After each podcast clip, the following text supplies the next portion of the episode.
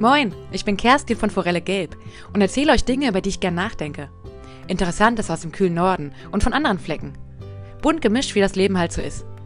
Mein geheimer Geheimplan, je mehr ich euch hier vollquassele, desto sicherer werde ich beim Sprechen. Und wenn ich groß bin, ja, das dauert noch, aber dann will ich auf der Bühne meine Kurzgeschichten vortragen. Hier jedoch gibt's andere Themen für euch.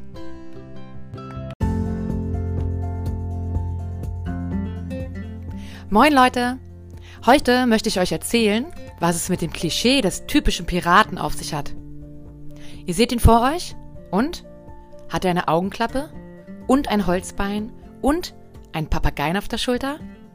In meiner Vorstellung auf jeden Fall. Aber warum hat so ein Pirat in unserer Vorstellung immer eine Augenklappe? Seemannsgarn, das den Weg bis heute überdauert hat und zum Klischee beigetragen hat?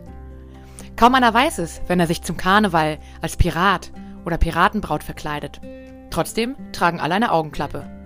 Ohne zu wissen, warum eigentlich. Natürlich waren Piraten in Kämpfe, in Kämpfe verwickelt und so manch einer verlor dabei sein Augenlicht. Aber eigentlich gab es vor allem andere Gründe dafür. Blicken wir einmal zur früheren Seefahrt und stellen uns vor, wie das damals war. Auf hoher See, Piratenschiff. Es muss navigiert werden. Ein Sextanten hatte man damals noch nicht zur Navigation, aber etwas anderes, den Jakobstab. Er war der Vorläufer der Sextanten und er bekam seinen Namen durch den ebenso genannten Pilgerstab, weil er ein ähnliches Aussehen hatte. An ihm waren aber noch ein paar Querhölzer mit einer ablesbaren Skala. Mit dem Jakobstab konnte man Winkel vermessen und Strecken vermessen. Er wurde vor allem in der Seefahrt benutzt, aber auch in der Landvermessung und Astronomie. Der Jakobstab besteht aus einem Basisstab mit einer Ableseskala und mehreren Querhölzern, von denen für eine Messung ein oder zwei verwendet wären. Deren Auswahl richtet sich nach dem benötigten Winkelbereich. Und die Querhölzer verleihen, verleihen ihm ein armbrustähnliches Aussehen. Wenn man heute einen Sextanten benutzt, sagt man immer noch, man schießt einen Stern ab, wenn man dessen Höhe über dem Horizont bestimmt. Das Gerät dient in der Seefahrt hauptsächlich der Bestimmung der geografischen Breite. Dazu wurde der Höhenwinkel der Sonne oder eines Fixsterns über dem nautischen Horizont gemessen. Die halbe Länge des Querstabs, die Gegenkathete, dividiert durch die abgelesene Position des Querstabes auf dem Längsstab, Ankathete, ergibt den Tangens des halben Winkels, der gesucht ist. Ein bisschen mit dem Stab in die Sonne schauen, etwas dividieren und rechnen, schon hatte man also den gesuchten Breitengrad.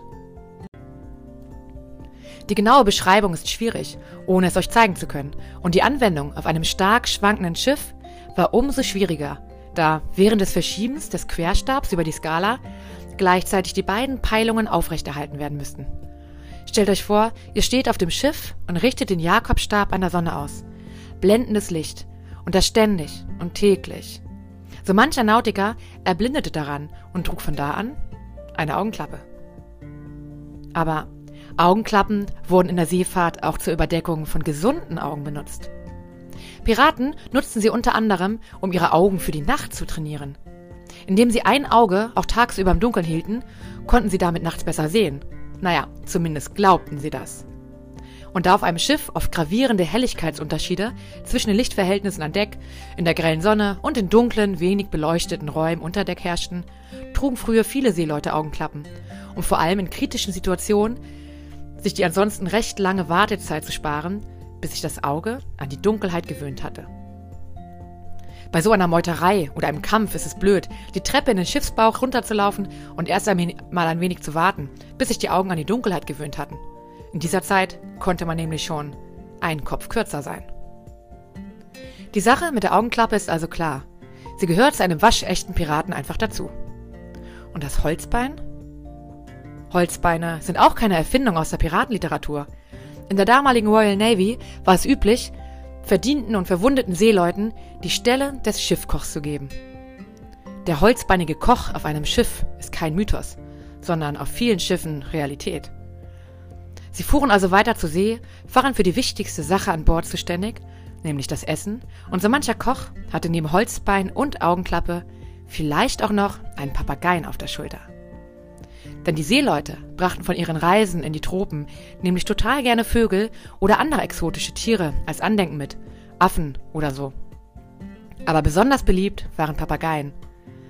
Sie setzten in der tristen und schmuddeligen Umgebung bunte Akzente und zur Belustigung der Seeleute lernten sie sprechen und waren an Bord eines Schiffes viel leichter zu halten als Affen. Außerdem blühte in London im 18. Jahrhundert der Handel mit diesen Vögeln und sie erzielten gute Preise. Noch ein Grund mehr, Vögel, also Papageien, mitzunehmen. Wenn ihr euch das nächste Mal also als Pirat oder Piratenbraut verkleiden wollt, wisst ihr nun, was es mit Augenklappe und Co. auf sich hat. Viele Dinge übernehmen wir einfach, ohne die Hintergründe zu wissen. Dabei sind genau diese es, die alles ja noch interessanter und spannender machen.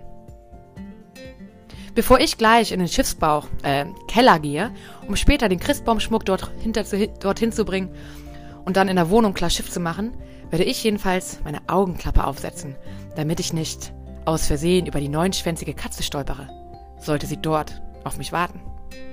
Ich wünsche euch allen einen tollen Wintertag und hoffe, ihr habt Silvester nicht so viel getrunken, dass es euch noch immer so vorkommt, als seiet ihr auf einem schwankenden Schiff. Ahoi, eure Kerstin.